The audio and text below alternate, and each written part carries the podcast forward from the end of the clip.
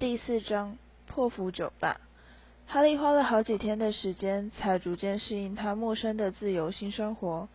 他过去从来都不能像现在这样，爱睡到几点就睡到几点，爱吃什么就吃什么。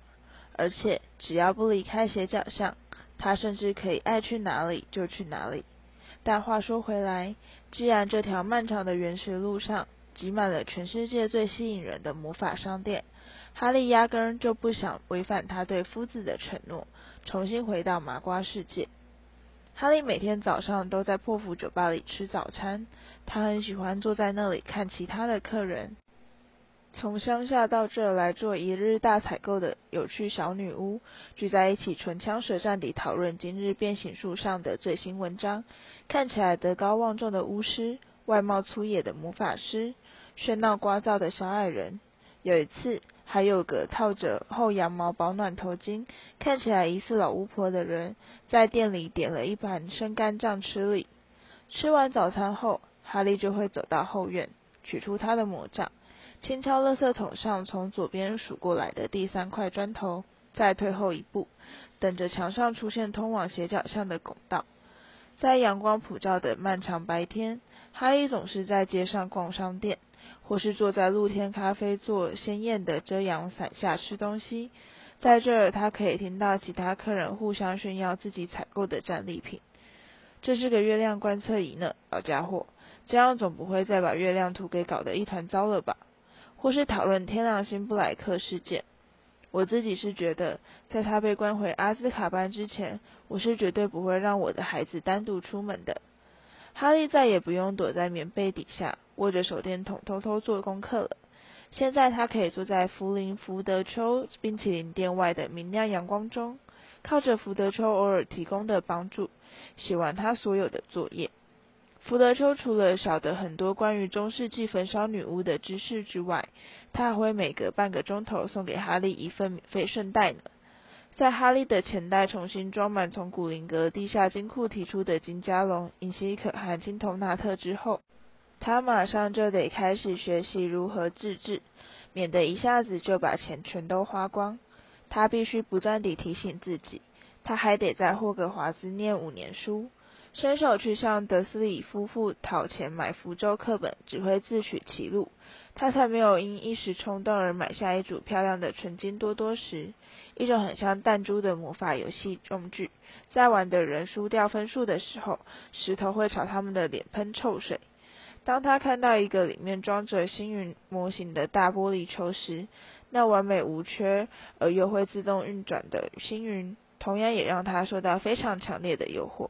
只要有了这个东西，他以后就再也不用去上任何天文学课了。然而，当哈利在破釜酒吧里住了一个星期之后，他的决心却在他最喜欢的店——优质魁地奇用品商店里，面临到空前的挑战。那时，哈利只是想看看这家店前为什么会围了一大群人，所以他才挤进去，夹在一大堆兴奋的巫师和女巫中间。最后，他终于瞥见，在一个新架起的展示台上，放置了一根他这辈子所见过最豪华的飞天扫帚，才刚推出最新型号。一个方下巴的巫师告诉他的同伴：“这是全世界最快的飞天扫帚，是不是啊，爸爸？”一个年纪比哈利小的男孩高声尖叫，接着就甩开他父亲的手冲了过来。爱尔兰国家代表队刚跟我订了七根这种漂亮宝贝，店主对群众宣告。同时，这也是世界杯球赛最热门的型号。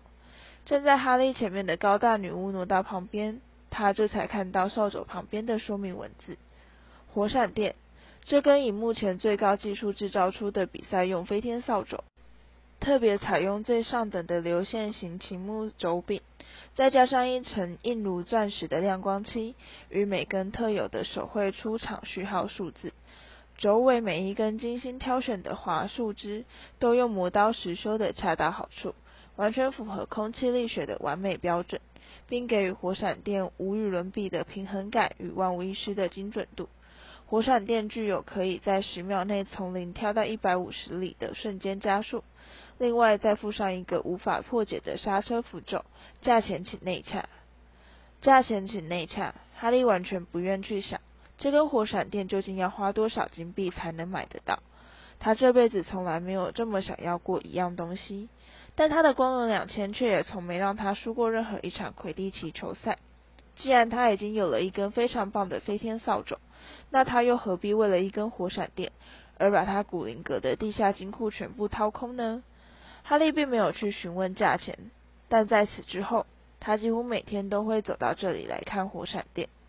不过，哈利还是需要买一些别的东西。他上药店去补充他的魔药材料，而且他的长袍制服手脚的地方现在都短了好几寸，所以他到魔晶夫人的各式长袍去买了一件新的。但最重要的是，他必须去买新学年要用的书，这次会包括他今年新选修的两门科目——奇兽饲育学和占卜学的课本。哈利看到书店橱窗时，忍不住吓了一跳。除了原先那本镶着金色浮雕、大的像是铺路板似的符咒书之外，玻璃窗后面另外还摆了一个大铁笼，里面关着上百本怪兽的怪兽书。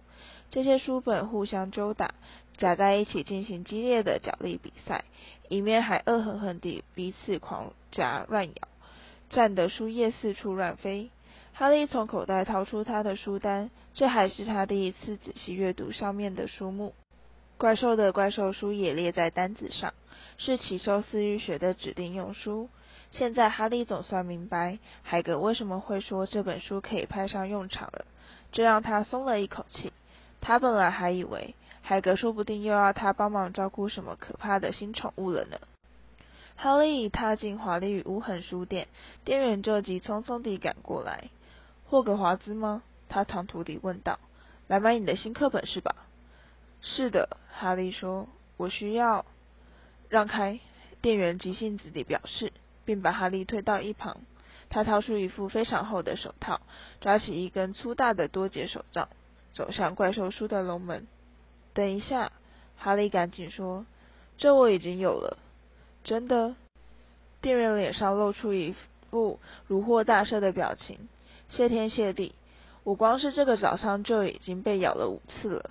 突然响起一阵响亮的撕裂声，一本怪兽书被他的两位同伴活生生撕成了两半。住手！住手！店员喊道，连忙把他的手杖戳进笼子，将夹在一起的书给敲得分开。我永远也不会再进这种货了，永远不会。这里简直变成了疯人院。我本来还以为上次我们进的那两百本隐形的隐形书已经是最糟糕的了，花了一大笔钱，结果却连一本都找不到。好了，请问还有什么需要我服务的地方吗？有。哈利低头望着他的书单，我要一本卡山卓瓦拉斯基写的《拨开未来的迷雾》。啊，开始念占卜学了是吧？店员说。他脱下手套，领着哈利走到书店后方那儿有个命相书专区，一张小桌子上堆满了预测那不可预测的一切。当逆境来袭时。当你远离打击与失误之类的巨书，你要的书在这儿。店员说，他爬到梯子上，取下了一本厚厚的平面书，拨开未来的迷雾，一本非常好的入门书，告诉你所有的基本算命方法，手相啦、水晶球啦、鸟巢啦。但哈利并没有在听他说话，他的目光紧盯着小桌子上的另一本书《死亡前兆》。当你知道最坏的厄运即将来临时。你该如何自处？哦，我要是你的话，我才不会去看那本书呢。店员凑过来检查哈利到底在看些什么，接着就轻松地表示：“这会让你变得神经兮兮，不管走到哪儿都会看到死亡前兆，光是这样就可以把人给活活吓死。”但哈利还是紧盯着那本书的封面，上面有一头目露凶光、大得像熊似的黑狗，它看起来出奇的眼熟。店员把拨开未来的迷雾塞到哈利手里。还需要什么吗？是的，哈利说，硬生生把目光从黑狗上移开，心神恍惚地望着他的书单。呃，我还要终极变形术和标准咒语第三集。十分钟之后，哈利一下夹着他的新书走出华丽与无痕书店，返回破釜酒吧。他根本没心思注意看路，一路上撞到了好几个人。他拖着沉重的脚步爬上楼梯，回到他的房间。把新书一股脑儿地扔到床上。有人进来打扫过了，窗户敞开，明亮的阳光涌入室内。哈利可以听到背后那条看不见的麻瓜街道上车轮滚动的声音，与下方斜角巷中隐形人潮的喧闹声。他在洗脸盆上的镜子中瞥见他自己的倒影，那根本就不可能是一个死亡前兆。他抗议似地对着镜中的自己说：“我在蓝月街看到那东西的时候，情绪很乱，有点疑神疑鬼，说不定那只是一头流浪狗。”他不自觉地举起手来，想要把头发压平一些。别浪费时间了，再怎么整理也是没有用的，孩子。他的镜子用一种咻咻叫的声音说。时间过得飞快，没过多久，哈利就开始不论走到哪里，都会忍不住想要寻找荣恩或是妙丽的身影。现在快要开学了，斜角巷里涌进了大批的霍格华兹学生。哈利在优质魁地奇用品商店里遇到他的格莱芬多同学西莫·菲尼甘和丁·汤马斯，他们两人也同样在深情款款地凝视着火闪电。另外，他还在华丽与乌痕书店门前碰到了真的奈威·隆巴顿，一个超级健忘的圆脸男孩。哈利并没有停下来找他聊天。奈威显然是弄丢了书单，结果被他那位看起来很可怕的奶奶骂得狗血淋头。哈利暗暗希望他在逃避魔法部追捕时冒充奈威的事，永远也不要被这位老太太发现。哈利在假期最后一天早上醒来时，心想：至少明天他就可以在霍格华兹特快车上见到荣恩和妙丽了。他爬下床，穿上衣服，走到街上去看火闪电最后一眼。而就在他考虑该到哪里去吃午餐的时候，突然听到背后有人喊他的名字。他立刻回过头来，哈利，哈利，他们就在那儿。两人一起坐在福林福德丘冰淇淋店外的露天座位上。荣恩的雀斑看起来多得吓人，而妙丽的皮肤晒成了褐色。他们两人朝他用力挥手。啊，总算找到你了，荣恩说，叶嘴对哈利微笑。哈利坐了下来。我们先跑到破釜酒吧去，可是他们说你已经离开了。接着我们又跑去了华丽与污痕和魔晶夫人店，还有。我上礼拜就把学校的东西全都卖齐了，哈利解释。你们怎么会晓得我住在破釜酒吧？我爸，荣恩简短地答道。威斯理先生在魔法部上班，所以他当然知道马基姑姑事件的详细经过。你真的让你的姑姑充气膨胀吗，哈利？妙丽用一种非常严肃的口吻问道。我又不是故意的，哈利说。旁边的荣恩早就笑到不知。我只是一时失控而已，这可不是开玩笑的事呀，荣恩。妙丽厉声喝道：“说实话，哈利没被学校开除，还真是奇怪嘞。”这我也觉得很奇怪，哈利承认。别说开除，我本来还以为我会被逮捕呢。他望着荣恩：“你爸知不知道夫子为什么会放过我？大概是因为你的身份吧，不是吗？”荣恩耸耸肩。人在咯咯笑个不停，因为你是大名鼎鼎的哈利波特嘛，打死我也不敢去想，要是我让一个姑姑胀成气球的话，魔法部会用什么狠招来对付我哩？不过我告诉你，他们得先把我从坟墓里挖出来，因为我妈一定会先要了我的小命。反正你今天晚上可以自己去问我爸，我们今天晚上也要住在破釜酒吧，所以你明天可以跟我们一起去王十字车站，妙丽也要住在那里呢。妙丽点点头，开心地笑着说：“我爸妈今天早上送我来的时候，就把我在霍格华兹要用的所有东西全都一起带过来了。”太棒了，哈利高兴地说：“那你们的课本和其他东西全都买齐了吗？”来，让你见识一下。”荣恩说，从袋子里掏出一个又细又长的盒子，全新的魔杖，十四寸长，木材用的是柳枝，里面装了一根独角兽的尾毛。而且我们课本也买了。他指着他椅子下的一个大袋子。你觉得那些怪兽书怎么样？那个店员一听到我们说要买两本，他差点就哭出来了呢。那一大堆是什么东西？妙丽，哈利指着他的椅子后面问道。那儿的袋子可不止一个，而是三大个塞得鼓鼓的购物袋。那个呀，我选修的科目比你们多嘛，是不是？妙丽说。那些全都是我上课要用的书呀，有算命学、奇兽四欲学、占卜学、古代神秘文字研究、麻瓜研究。你干嘛要选修麻瓜研究？荣恩说，并斜瞄了哈利一眼。你自己就是个麻瓜后代呀，你爸妈全都是麻瓜，麻瓜的事你不是全都知道了吗？可是从魔法世界的观点来研究他们，一定很迷人呢。妙丽认真地表示。你今年是不是不打算吃饭睡觉啦，妙丽？哈利问道。荣恩在一旁痴痴窃笑。妙丽假装什么也没听见。我还有十个金加龙。他检查他的皮包。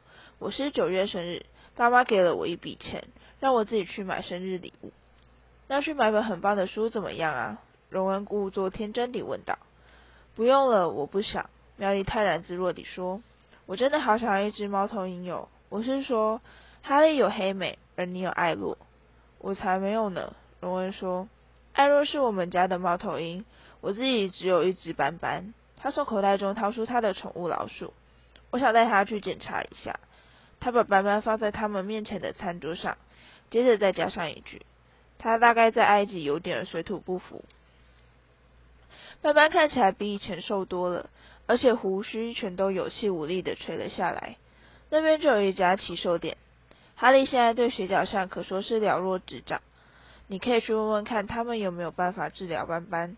妙丽也可以到那儿去买他的猫头鹰。于是他们付了冰淇淋的钱，过街走到对面的奇兽动物园。店里面简直挤得没地方站，密密麻麻的笼子把墙壁完全遮住。店中臭气熏天，而且吵得要命，因为笼子里面的生物全都在吱吱喳喳、嘎嘎，或是嘶嘶怪叫。柜台后的女巫正忙着指导一名巫师怎么样照料双尾龙螈，哈利、荣恩和妙丽就只好一边等待，一边观赏笼子里面的生物。一对紫色大蟾蜍正津津有味地享用死绿头苍蝇大餐，一只壳上镶着宝石的大陆龟在窗口边闪闪发光。有毒的菊阔鱼沿着玻璃槽边缘缓缓往上爬，一头胖白兔则是不断地变成一。顶丝质高顶礼帽，接着再重新恢复原形，而且变的时候还会发出响亮的砰砰声。另外还有着各种花色的猫儿，一笼聒噪的大乌鸦，一篮发出吵闹嗡嗡声、颜色像乳蛋糕的怪异毛球。柜台上摆了一大笼毛皮光亮的黑鼠，正在用它们光秃秃的尾巴玩一种像是跳绳的游戏。养双尾龙螈的巫师转身离去，于是龙人走向柜台。是我的老鼠啦，他告诉那位女巫。我带它从埃及回来以后，它就好像不太舒服。把它放到柜台上，女巫说，从口袋中掏出一副厚厚的黑框眼镜。荣恩把斑斑从口袋中拎出来，放到他老鼠同伴们的笼子旁边。黑鼠立刻停止耍他们的跳绳把戏，并争先恐后地涌过来，想要趴到笼子边看清楚些。就像荣恩拥有的大多数东西一样，老鼠斑斑同样也是个二手货。它以前是荣恩哥哥派西的宠物，而且看起来都有点破破烂烂的，跟旁边那笼毛皮光亮的黑鼠一比，它的外表就显得格外邋遢不堪。嗯，女巫把斑斑抓起来问道：“你这只老鼠有多大了？”不晓得诶，荣恩说，蛮老了。他以前是我哥哥的宠物。他有什么能力？女巫问道，并仔细检查斑斑。呃，这个吗？荣恩支支吾吾地说。事实上，斑斑从来没显示出一点儿有趣的能力。女巫的目光从斑斑残缺的左耳移向他少了一根脚趾的前爪，嘴里随即发出响亮的啧啧声。这家伙吃了不少苦呢，他说。太师把它给我的时候，他就已经是这副德行了。荣恩辩解道。像他这种平凡、普通、随处可见的老鼠，通常最多只能活上三年左右。女巫说：“听我说，你要是想找只比较耐久的宠物，你应该会喜欢这些。”他指着那群黑鼠，他们赶紧又开始表演跳绳把戏。荣恩咕噜了一声，真爱线。好吧，你要是不想换只新的，那你就试试看这种鼠科普好了。女巫说，伸手从柜台底下取出一个小红瓶。可以，荣恩说，这多少？哎呦！荣恩忽然弯下腰来，因为突然有某个大大橘橘的东西从最上面的笼子窜出来，跳到他的头顶上，并开始龇牙咧嘴的对斑斑发动攻击。不行，歪腿不行！女巫喊道。但斑斑早就像块肥皂似的从他手里溜出去，四肢外张地落到地上，然后就一溜烟地逃出大门。斑斑！荣恩大叫。追着斑斑冲出店门，哈利紧跟在他的身后。他们花了将近十分钟的时间，才在优质魁地奇用品商店外的一个字字楼里找到了斑斑。荣恩把那只抖个不停的老鼠塞回口袋，站起来揉揉他的头。那是什么鬼东西啊？那要不是一只非常大的猫，就是一头小老虎。哈利说：“妙丽呢？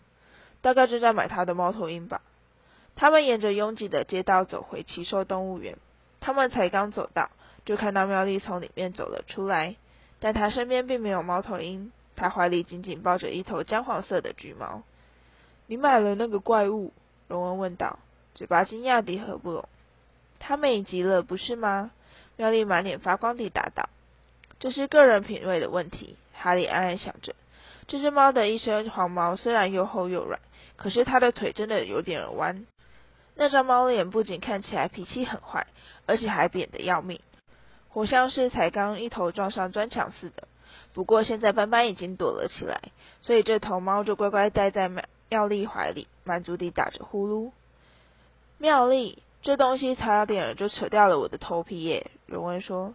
他又不是故意的，对不对呀？歪腿，妙丽说。那斑斑要怎么办？荣恩指着他胸前口袋里的骨块说：“他需要安静休养啊，有那家伙在旁边窜来窜去，你说他怎么有办法休养？”这刚好提醒我，你忘了拿你的鼠克补。苗丽说，啪的一声把小红瓶塞进荣恩手里。不要担心啦，歪腿会睡在我的寝室，而斑斑睡在你的寝室，大家井水不犯河水，这会有什么问题？歪腿好可怜哟，那个女巫说她在店里待了好久，都没有人想要带她回家。怎么会这样呢？真是想不通。荣恩讽刺地说。他们三人开始往破釜酒吧的方向走去。他们看到卫斯理先生坐在酒吧里看《预言家日报》。哈利，他说，微笑着抬起头来。你好吗？很好，谢谢。哈利说。他和荣恩及苗丽带着大包小包坐到威斯理先生旁边。威斯理先生放下报纸，哈利看到那张现在已变得相当熟悉的天朗星布莱克照片，正在凝视着他。所以他们还没抓到他喽？他问道。还没有，威斯理先生答道，神情显得出奇地凝重。他们要我们抛下魔法部的所有工作，全力去捕他归案，可是目前还是没有任何进展。要是我们抓到他的话，可不可以拿到奖金？荣恩问道。能再多拿到一些钱也挺不错的。不要胡说，荣恩。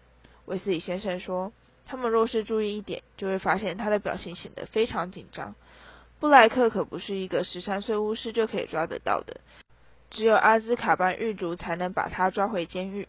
你最好牢牢记住我的话。威斯理太太正好在此时拎着一大堆东西走进酒吧。后面跟着就要升上五年级的双胞胎兄弟弗雷和乔治，刚上任的男学生主席派西，和威斯理家的老幺，唯一的女孩金妮。金妮本来就很迷哈利，可是他这次看到他的时候，好像又变得比以前更加扭捏不安。这或许是因为哈利上学期在霍格华兹救了他的命。他是红着脸，低声说了一句 “hello”，甚至不敢抬头看哈利一眼。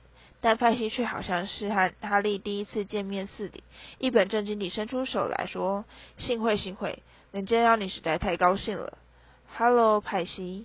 哈利拼命忍住笑说：“我想你应该一切安好吧？”派西拍头十足地跟哈利握手致意，这简直就像是在拜见市长嘛。很好，谢谢，哈利。弗雷用手肘把派西撞开，深深鞠了一个躬，说：“能见到你实在是太欢喜了，好孩子，太神奇。”乔治推开弗雷，一把抓住哈利的手，太美妙了。派西不悦地蹙起眉头：“够了，别闹了。”威斯理太太说：“妈。”弗雷装出一副现在才刚看到他似的表情，同样也抓起他的手说：“能见到你实在是太幸福了。”我说：“够了。”威斯理太太把他买的东西放到一张空椅上。：“Hello，哈利，亲爱的，我想你应该已经听说我们家的好消息了吧？”他指着派西胸前崭新的银徽章：“我们家出了第二个男学生主席。”他骄傲地抬起胸膛说：“也是最后一个。”弗雷低声应了一句：“这我倒是一点也不怀疑。”威斯里太太立刻皱起眉头：“我已经注意到，他们并没有选你们两个当级长。我们干嘛要去当级长？”乔治说：“似乎一想到这个念头，就让他倒进胃口。那只会让我们的生活变得毫无乐趣可言。”金妮痴痴窃笑：“你最好给你妹妹做个好榜样。”威斯里太太怒喝。金妮还有其他哥哥可以给他做好榜样。母亲派西很了不起地表示：“我要上楼去换件晚餐穿的衣服。”他起身离去。乔治重重地叹了一口气：“我们本来想把他关进金字塔的。”他告诉哈利，但却被我妈给发现了。当天的晚餐大家吃得非常愉快。酒吧老板汤姆在会客室里摆了三张餐桌，让卫斯理家七口、哈利和妙丽在里面享用了一顿有五道美味佳肴的大餐。我们明天要怎么去王十字车站吧？弗雷在大家埋头大找一份豪华巧克力甜点时问道。魔法部拨了两辆车给我们用，威斯理先生说。所有人全都抬起头来望着他。为什么？派西好奇地问道。这完全是为了您呢，派西大人。乔治认真地表示，而且引擎盖上还会插着几根小旗子，上面写着“主席”，煮饭的煮，熄火的熄。弗雷说，除了派西和卫斯理太太之外，所有人全都笑得，被甜点呛到。魔法部为什么要拨车子给我们用呢？父亲派西换上一副庄严的口吻，继续追问：“这个呀，因为我们家没车了嘛。”威斯理先生说：“我又在那边工作，所以他们就帮我一个忙。”威斯理先生的语气显得相当轻松，但哈利却注意到他的耳朵变红了。这就跟荣恩在做心虚事的反应一模一样。我们也真好运，威斯理太太轻快地说：“你晓得你们总共有多少行李吗？像这样跑到麻瓜地下铁里，总会闹出笑话来。你们行李全都整理好了吧？是不是？”荣恩还没把他新买的东西收进行李箱。派西用一种忍耐已久的委屈语气说道。他把他们全都倒在我的床上。你最好赶快去把行李整理好。威斯理太太对着桌位的荣恩厉声喝道。荣恩怒目瞪视派西。晚餐后，大家全都觉得肚子很撑，而且困得要命。他们一个接一个地爬上楼，到房间里去检查明天要带的东西。荣恩和派西住在哈利隔壁。哈利才刚把行李箱关上锁好。就听到墙后传来一阵愤怒的争吵声，于是他走出去，想看看到底发生了什么事。十二号房的房门半开半掩，而派西正在里面大吼大叫。他本来是放在这里，就放在床头桌上，我把它拿下来擦。我根本就没去碰它，好不好？荣恩吼回去。怎么回事？哈利问道。我的主席徽章不见了。派西转过来对哈利吼道。我也找不到斑斑的鼠克簿。荣恩说。顺手把箱子里的东西一一扔出来，检查里面的内容。我想我大概是把它留在酒吧那儿忘了拿。在你找到我的徽章之前，你休想离开这里一步！派西大喝。我替你去拿斑斑的东西，我已经整理好了。哈利告诉隆恩，接着他就走下楼去。通往酒吧的通道现在是一片漆黑。哈利才走到一半，就听到会客室中传来另外两个愤怒的嗓音。没过多久。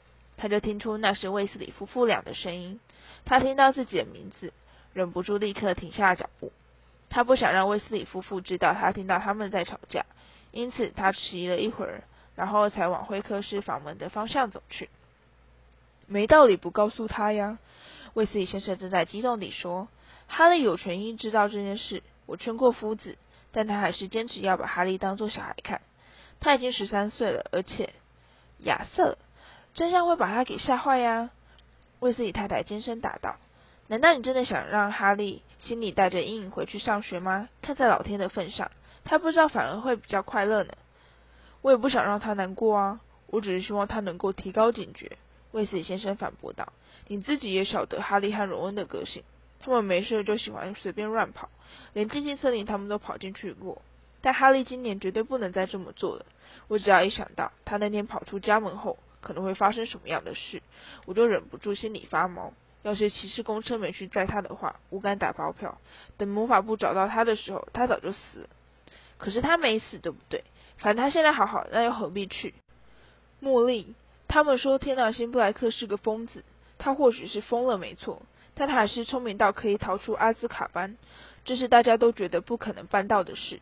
到现在已经整整一个月了，大家连他的一根头发或是一片皮屑都找不到。我不管夫子是跟《预言家日报》怎么说的。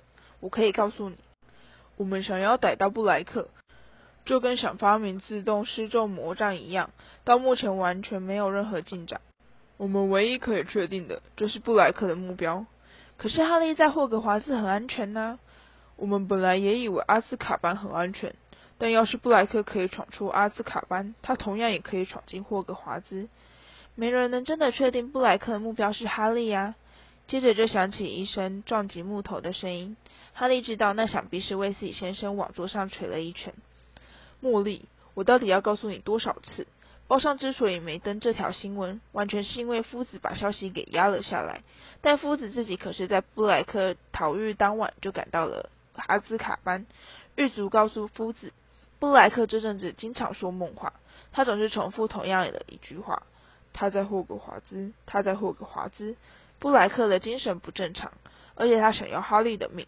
你要是想知道的话，我可以告诉你。他想，我想他是以为杀了哈利就可以让那个人恢复法力。在哈利毁掉那个人的那天晚上，布莱克失去了他的一切，而他有整整十二年的时间可以在阿兹卡班中好好思索这件事。接下来是一阵沉默。哈利把耳朵紧贴在门上，急着想要听到更多内情。好吧，亚瑟。你要是认为这是对的，那你就去做吧。可是你别忘了，那儿还有阿布斯·邓布利多在呀。有邓布利多当校长，我可看不出还有谁能在霍格华兹伤害哈利。我想他应该晓得这些事吧？他当然晓得了。我们必须先征求他的同意，才能让阿兹卡班狱卒在学校的各个入口。他不太高兴，但他还是答应了。不太高兴？他们到那儿是为了抓布莱克啊，他有什么好不高兴的？邓布利多不太喜欢阿兹卡班狱卒，威斯理先生沉重地缓缓答道：“说到这个吗？其实我自己也不喜欢他们。不过在碰到像布莱克这样的对手时，有时你也只好妥协，去跟一些平时避之唯恐不及的势力联手合作。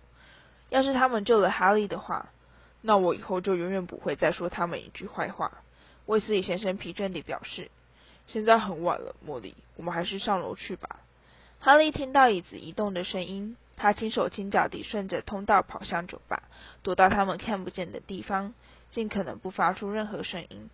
会客室的门忽然敞开，没过几秒，哈利就听到一阵脚步声。他知道卫斯理夫妇已经爬上楼去了，那瓶鼠克卜就搁在他们先前坐过的餐桌下面。哈利先等了一会儿，听到卫斯理夫妇房间的门关上之后，才带着瓶子走向楼梯。弗雷和乔治蹲在楼梯台的阴影中，憋笑憋到快喘不过气来。原来他们正在偷听派西房里的动静。派西为了找他的男主席徽章，差点把他和荣恩的房间给拆了。他在我们这儿，弗雷轻声告诉哈利：“我们在上面动了一些手脚。”徽章上的文字变，现在变成了男吹牛主席。哈利应景出一阵笑声。走进去，把鼠克卜交给荣恩，然后就把自己关进房里，躺到床上。原来天狼星布莱克的目标是他，那就可以解释一切了。夫子对哈利这么宽大，是因为只要哈利还活着，他就已经感到很满意了。而他要哈利保证不踏出斜角上一步，这是因为这儿有一大堆巫师可以带他盯住哈利。魔法部明天还会派两辆专车送他们去车站。这样，卫斯理家人就可以好好把哈利安全送上火车。哈利躺在床上，倾听隔壁模糊的吵闹声，心里纳闷自己为什么没有感到害怕。天狼星布莱克曾用一个诅咒谋杀了十三个人。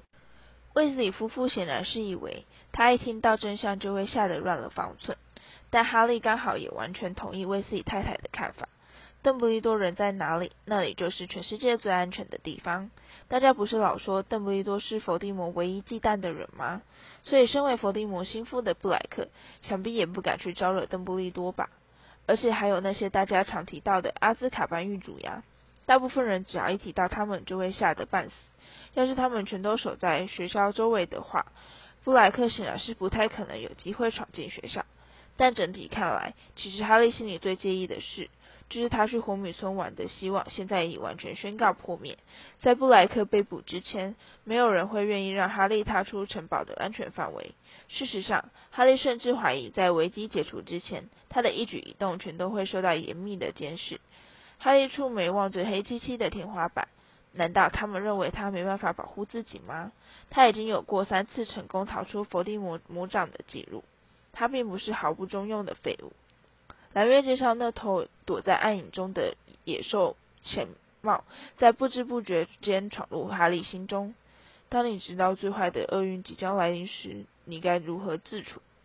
我可没这么容易就被杀掉。哈利大声说：“真有气魄，这才对嘛，亲爱的。”他的镜子睡意朦胧地说。